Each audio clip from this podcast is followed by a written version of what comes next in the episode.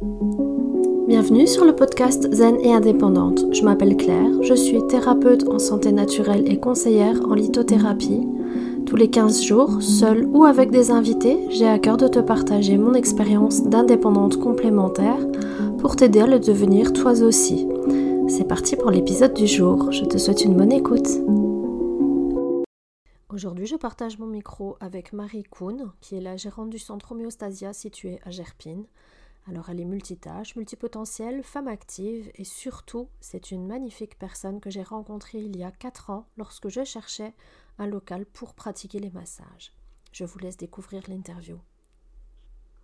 Bonjour Marie. Bonjour Claire. Comment vas-tu? Ça va et toi?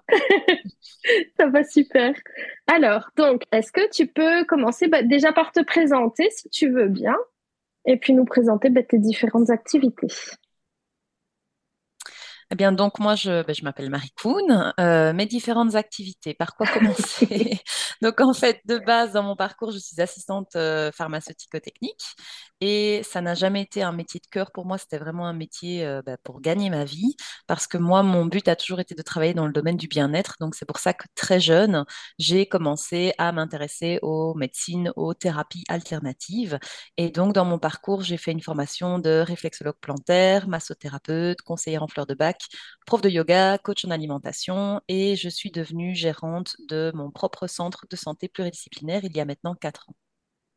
Comment tu en es venue à te reconvertir et à, à te développer dans tout ce qui est bien-être?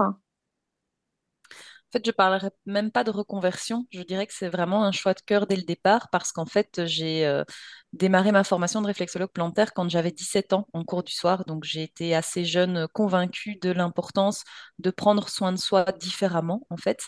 Donc, c'est vrai que comme je disais, ben voilà, moi, j'ai fait euh, ma formation d'assistante en pharmacie parce qu'il me fallait de l'argent pour démarrer dans la vie. On va pas se mentir, hein, on a quand même besoin d'argent. C'est souvent euh, un sujet tabou et moi, ça ne me pose pas de souci d'en parler parce que toutes ces formations ont un coût et le métier d'assistante pharmaceutique me permet ben, me, permettait, me permettait pardon, euh, d'avoir ben, voilà, un statut, d'avoir un salaire et de pouvoir faire toutes mes formations. Donc pour moi, ce n'est pas du tout une réorientation, c'est vraiment un choix de cœur dès le départ. Ok, super. Et ce choix de cœur, tu l'as développé comment? Parce que tu dis que tu es passé par des formations, mais euh, au départ, tu pratiquais dans des cabinets privés, tu pratiquais chez toi. Oui, en fait, j'ai commencé officiellement à travailler là-dedans, donc j'avais 20 ans, euh, en complémentaire indépendant. J'ai eu la grande chance, dans un premier temps, de pouvoir avoir une petite pièce chez moi. Et puis, j'ai un ami ostéopathe qui m'a prêté également son cabinet. Et puis, j'ai loué un cabinet dans un premier temps aussi euh, du côté de Courcelles. D'accord, ok.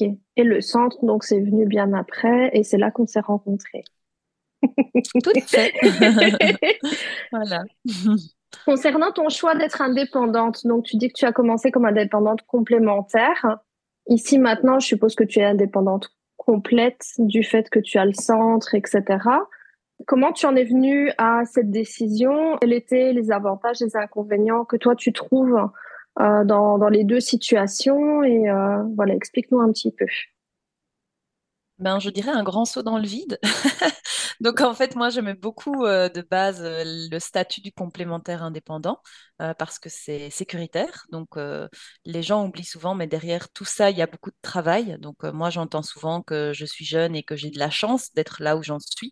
J'estime que je n'ai pas de la chance. J'ai beaucoup, beaucoup travaillé. Alors j'ai eu la chance de faire des magnifiques rencontres qui m'ont permis entre autres d'en être peut-être là où je suis maintenant, mais il faut savoir qu'il y a énormément de travail derrière. Donc, dans un premier temps, le complémentaire indépendant, je trouvais très chouette, mais je le faisais en plus d'un temps plein à la pharmacie. Donc j'avais mes 38 heures, j'avais le complémentaire indépendant, donc mm, tu peux concevoir qu'à un moment donné, c'est assez fatigant euh, parce que d'office, toutes les semaines, j'étais à plus, plus de 40 heures, donc plus les formations parce que je me suis quand même formée pendant euh, de nombreuses années. Et cette année, je redémarre encore une nouvelle formation. Donc je dirais beaucoup de mm, de volonté au départ pour ce statut du complémentaire indépendant, même s'il a, à mon sens, beaucoup d'avantages parce qu'il permet de tester, en fait, voir si ça nous plaît, sans trop de pression financière, parce que moi, ce que je ne voulais surtout pas au début, c'est que ma pratique soit liée à une obligation de gagner ma vie. Donc, tu vois, mon salaire de, d'assistante pharma me permettait bah, de payer mes factures et de vivre ma vie. Et le complémentaire indépendant, c'était vraiment me dire, OK, je teste, je vois si ça me plaît. Si j'ai pas de clients, c'est pas grave. Euh, je vais pas euh, ne pas manquer d'argent. Et si j'ai des clients, eh bien, tant mieux, au moins, je peux tester. Sauf qu'à un moment donné, ben, en 2019, on a ouvert avec mon mari euh, le centre homéostasia à Gerpine à ce moment-là, il faut savoir que j'étais toujours, donc là j'avais un peu diminué, mais j'étais à 30 heures à la pharmacie, hein, toujours employée. Euh, j'étais thérapeute, je donnais deux cours de yoga par semaine et je donne aussi, enfin je donnais et je donne encore des ateliers pour la Colruyt Group Academy. Donc ça me faisait des semaines très très chargées parce que j'étais aussi au secrétariat du centre à ce moment-là. Et en fait, c'est mon mari qui a tiré la sonnette d'alarme. Euh, et en fin janvier 2020, euh, mon mari m'a dit, écoute, c'est plus possible. il faut que tu prennes une décision. Il faut que tu quittes la pharmacie, que tu te mettes indépendante parce que à ce rythme-là, tu vas droit dans le mur. Il faut savoir que moi, la peur de manquer, euh, la peur financière est quand même quelque chose de très ancré en moi. Euh, ça n'a pas été facile quand on été adolescent avec ma maman. Voilà, on est passé par des périodes très compliquées euh, au niveau financier. Et donc, perdre la stabilité, la sécurité de l'employé, ça a été vraiment un gros stress pour moi. Et c'est vraiment, je suis passée indépendante totale quand été bah, je vais dire un peu acculée au niveau fatigue et je pense qu'à ce moment-là, j'allais droit dans le mur si je continuais. Donc j'ai pris la décision de remettre mon C4 d'employé et puis, ben, en fait, un mois plus tard, on a eu euh, notre cher ami le Coco. voilà. Et donc, on a dû fermer le centre. Et donc, voilà, niveau timing, c'était pas terrible. Mais euh, voilà, là maintenant, trois années plus tard, je n'ai aucun regret. Euh, est-ce que j'encourage tout le monde à devenir indépendant? Pas forcément. Euh, je pense que moi, vu la structure et vu ce que euh, j'ai mis en place et on a mis en place avec mon mari, c'était, je pense, la meilleure décision à prendre à un moment donné de ma vie. Mais euh, voilà, c'est quand même beaucoup de stress et beaucoup de pression aussi. Ouais, et beaucoup de travail aussi, parce qu'il ne faut pas s'imaginer qu'un indépendant, ben, voilà, il arrive sur son lieu de travail, et puis sa journée est terminée, tu as tout l'aspect administratif qui est là, tu as tout l'aspect euh, comptabilité, et puis euh, ben, il faut se donner aussi pour, euh, pour avoir assez de rentrée d'argent pour pouvoir en vivre aussi. Et donc c'est vrai que là-dessus, je te rejoins concernant le, statut indépendant complémentaire, qui a un avant de se lancer complètement, de voir effectivement si c'est, bah, disons, rentable, et puis si c'est quelque chose qui nous plaît vraiment. Oui, voilà, tout à fait, parce que tu, voilà, tu fais bien de souligner toutes ces casquettes euh, que même moi, au départ, en tant qu'indépendante totale, j'occultais un peu. Pour moi, quand je travaillais pour euh, l'administratif du centre, je ne travaillais pas. C'était euh, quelque chose, voilà, en plus de normal. Et maintenant, trois ans plus tard, avec le recul, ben, en fait, j'accepte que finalement, juste la partie gérée homéostasia, c'est déjà un mi-temps. Oui, oui, bien sûr, entre les réseaux sociaux, puis comme tu dis, faire les factures aux gens, enfin voilà, il y a, tout l'aspect là qui est qui est présent et qui, qui est chronophage, euh, je vais dire, et euh, et on s'en rend pas forcément compte quand on commence dans dans l'indépendance. Non, parce qu'au final, quand on signe entre guillemets pour être thérapeute, euh, on s'imagine pas après tout ce qu'il y a. Enfin voilà, moi, ouvrir un centre de santé pluridisciplinaire, c'était vraiment mon, rêve parce mm. que je voulais. Euh, le but, c'était que les gens puissent entrer dans un endroit qui leur semble chaleureux et dans lequel ils puissent trouver des personnes qui allaient les aider à pouvoir ben, atteindre leur équilibre, d'où le nom euh, homéostasia. Et c'est vrai que ben, derrière tout ça, j'avais un peu omis le fait que même, c'est bête, hein, mais le nettoyage du centre, en fait, c'est ce genre de bêtises qui sont ben, voilà, assez énergivores. Après, je sais que voilà, ma situation est un peu euh, particulière aussi parce que c'est pas tout le monde qui, quand il est indépendant, gère un centre et en même temps est thérapeute et a ses propres euh, projets sur le côté. Mais voilà, dans mon cas, c'est vrai que euh, ça fait beaucoup de casquettes. Oui, bon, on va dire que tu les cumules, les casquettes entre prof de yoga. Mais je sais, enfin voilà, tu n'en fais plus, plus énormément, mais voilà, gérant du centre, tu pratiques encore les soins. Je sais aussi que tu as écrit ton livre de cuisine, tu, es, tu fais des formations, tu donnes des formations, tu as créé ton propre oracle. Enfin voilà, je veux dire, tu n'arrêtes jamais. non, en effet. voilà, mais j'aime ça en même temps, c'est ce qui me nourrit profondément. Donc euh, voilà, mais c'est un équilibre à trouver. Oui. Est-ce que tu as des projets là en cours que tu as envie de partager avec nous, des, des, des choses que tu vas lancer prochainement et que tu as envie de partager? Oh bah écoute, euh, oui, hein, euh, l'exclusivité à ton podcast. mais écoute, déjà en 2024, en fait, euh, je travaille sur un tout nouvel accompagnement autour justement de l'équilibre alimentaire. Euh, donc c'est vrai que moi je me suis pas mal spécialisée là-dedans ces derniers temps. Euh, donc tout ce qui est ce fameux équilibre tête-assiette comme je l'appelle. Donc c'est pas juste avoir un planning alimentaire, mais c'est euh, comprendre tout ce qui se joue autour de l'alimentation. Mhm. Donc je vais en janvier, enfin là je suis vraiment en train d'y travailler. En janvier 2024, je vais proposer un tout nouvel accompagnement par rapport à ça qui sera voilà assez cadré. Ce sera en quatre séances, ce sera en tout petit groupe. Donc voilà, je ne donne pas encore le nom, mais euh, voilà, comme ça, on sait déjà qu'il y a ça qui va sortir. Et alors, je peux te dire aussi que je travaille déjà mon deuxième oracle, euh, qui sera plus complet que le premier, parce que le premier, bah, j'étais très fière euh, de le présenter. Et c'était juste, enfin, juste, c'était des citations. Donc, c'était vraiment un oracle simple, intuitif. Et là, j'ai vraiment envie d'aller plus loin en ayant justement des propositions d'exercices pratiques à mettre en place en fonction des phrases que l'on va tirer. Oh, voilà. C'est tout pour les exclus. J'ai encore d'autres projets, mais je m'arrête là. c'est déjà pas mal. merci, merci. c'est l'occasion, il faut profiter. Euh, J'ai encore une question par rapport à, à, tout ce qui est indépendant complémentaire. Je reviens un petit peu en arrière. Euh, Qu'est-ce que tu conseillerais aux personnes qui hésitent encore à se lancer euh, comme complémentaire ou comme indépendant complet? Quels, quels, sont les conseils que tu donnerais et et principalement bah, pour les indépendants qui veulent se lancer dans le bien-être, en fait. Alors, qu'est-ce que je conseillerais bah, Tout d'abord, de ne pas se lancer directement en indépendant total, parce qu'il y a une énorme différence de charge, on va pas se mentir. Et en indépendant total, quand tu es malade, tu es malade. Tu n'as pas de, de revenus garantis, euh, enfin, sauf si tu es malade pendant huit jours. Euh, mais c'est une bêtise. Mais par exemple, pendant euh, le fameux coco, j'étais malade euh, et donc bah, pendant cinq jours, j'ai pas été travailler. Et apparemment, on avait droit à demander quelque chose à la mutuelle. Donc j'ai contacté la mutuelle, mais non, parce qu'il fallait que ce soit sept jours. Donc voilà, c'est toutes des petites bêtises, mais voilà. Donc c'est vrai que pour moi, indépendant total, c'est une décision qu'il faut quand même prendre le temps de prendre, tandis que complémentaire indépendant, moi, le seul conseil que je peux donner, c'est foncer, parce que franchement, les charges sont minimes tous les trois mois, euh, quand on démarre en tout cas son activité. Donc, je pense qu'il faut aussi avoir conscience que si on n'est pas prêt euh, à payer, euh, bah, c'est quoi, c'est environ 85 euros tous les trois mois en cotisation sociale. S'il y a déjà un stress là derrière, pour moi, c'est qu'on n'est pas prêt en fait, parce que je pense que quand on se lance dans quelque chose, il faut aussi avoir cette notion d'aspect financier, en prendre conscience, dire ok, est-ce que j'ai vraiment envie de le faire ou pas, mais il me semble que les risques sont minimes en complémentaire indépendant. Et pour moi, c'est vraiment un excellent moyen de tester si ça nous plaît. Je dirais bien se renseigner à la base et être conscient de sa valeur. Parce que moi, j'ai peut-être fait la petite erreur au départ d'avoir du mal avec la relation à l'argent. Donc, je pense que peut-être beaucoup passent par là au départ. Et donc, comme j'aimais ce que je faisais, bah, pour moi, euh, être payé, c'était complètement secondaire en fait, parce que j'aimais. Et donc, euh, bah, non, il n'y a pas de raison, j'aime ce que je fais, donc pourquoi me faire payer? Alors que non, en fait. Donc, je pense que c'est important aussi de travailler là-dessus, de travailler sur ses prix, travailler sur ce qu'on estime juste. Et puis, ben, euh, voilà, se lancer en ayant conscience de tout ça. Mais pour moi, le complémentaire indépendant, si on en a envie, il faut foncer. Je me suis complètement là-dessus. Voilà. Concernant, je, je, vois beaucoup de personnes qui parlent de leur légitimité en fait sur les réseaux parce qu'elles ne se sentent pas légitimes dans ce qu'elles font. C'est vrai que quand on est dans le bien-être, on a plein de formations, on a des attestations, des certificats comme qu'on a fait des formations, mais il n'y a rien d'officiel. Il n'y a rien de reconnu au niveau, euh, au niveau de l'État, en tout cas en Belgique. Qu'est-ce que tu, qu'est-ce que tu penses par rapport à ça, par rapport à la légitimité des personnes? Ben, j'avoue que parfois j'ai un petit peu de mal effectivement quand je vois une personne qui a suivi une journée de formation et puis qui se dit massothérapeute.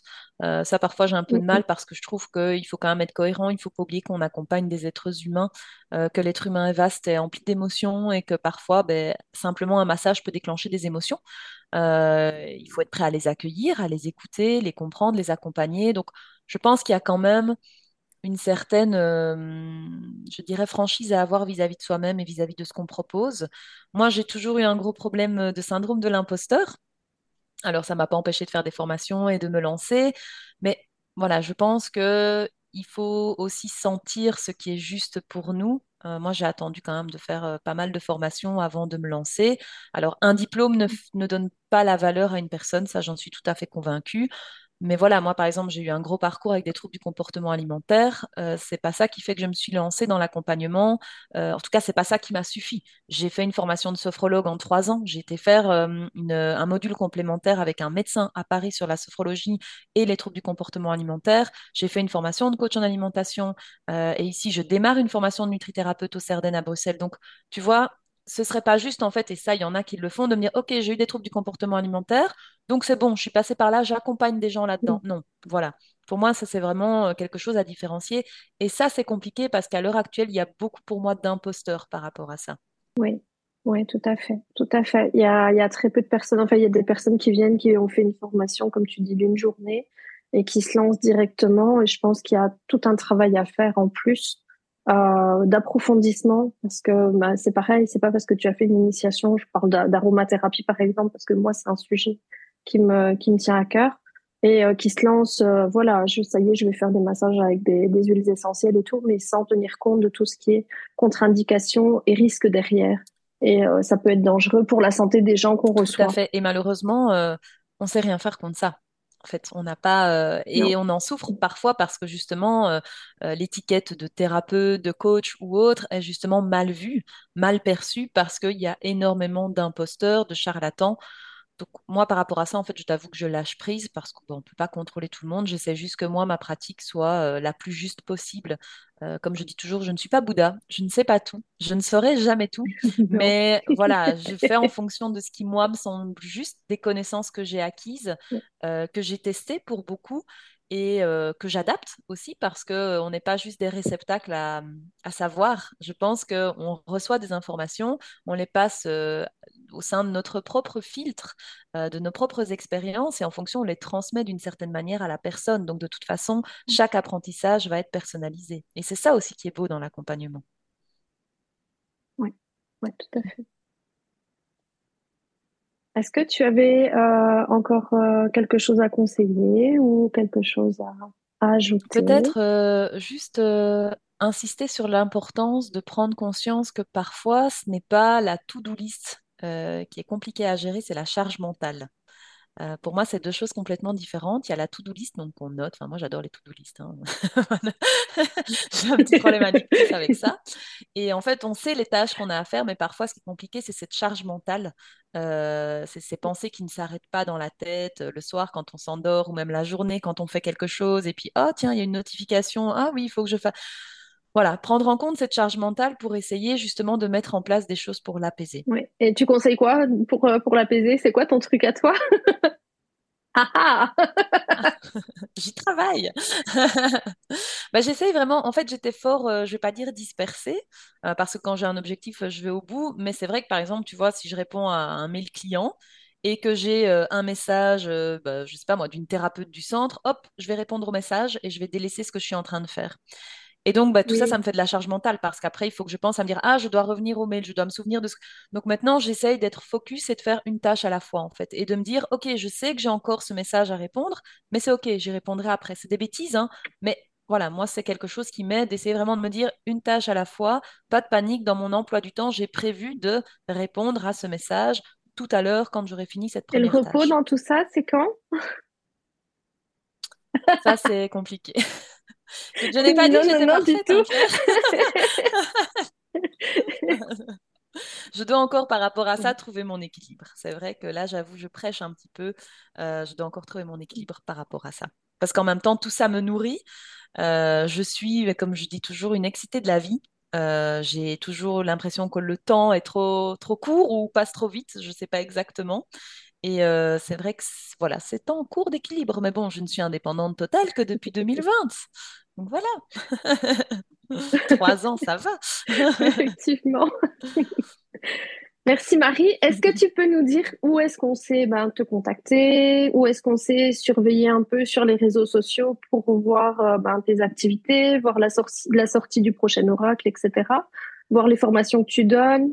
Eh ben, écoute, je suis facilement joignable ben, via Instagram, euh, donc euh, c'est Marie underscore Kuhn, via ben, mon Facebook qui est le même. Euh, je suis également joignable via mon site internet Médecine fonctionnelle autrement, donc c'est principalement sur ce site que je partagerai mon nouvel accompagnement. Et alors au niveau du centre Mhm. Homéostasia, eh bien ça c'est sur le Facebook ou sur le site www.homéostasia.be. Merci Marie, merci pour ton partage. Avec plaisir. Merci. C'est déjà la fin de cet épisode. Merci pour ton écoute bienveillante. Pour ma part, je suis ravie d'avoir partagé ce moment avec toi. Ton soutien m'est précieux et m'encourage à poursuivre cette belle aventure. Alors si tu as apprécié cet épisode et que tu souhaites en découvrir davantage, eh je t'invite à t'abonner ou à partager ce podcast avec tes proches. J'espère que cet épisode t'a apporté éclaircissement, sérénité et inspiration. Je te souhaite une merveilleuse journée, prends soin de toi et surtout n'oublie pas de rester zen et indépendante. À bientôt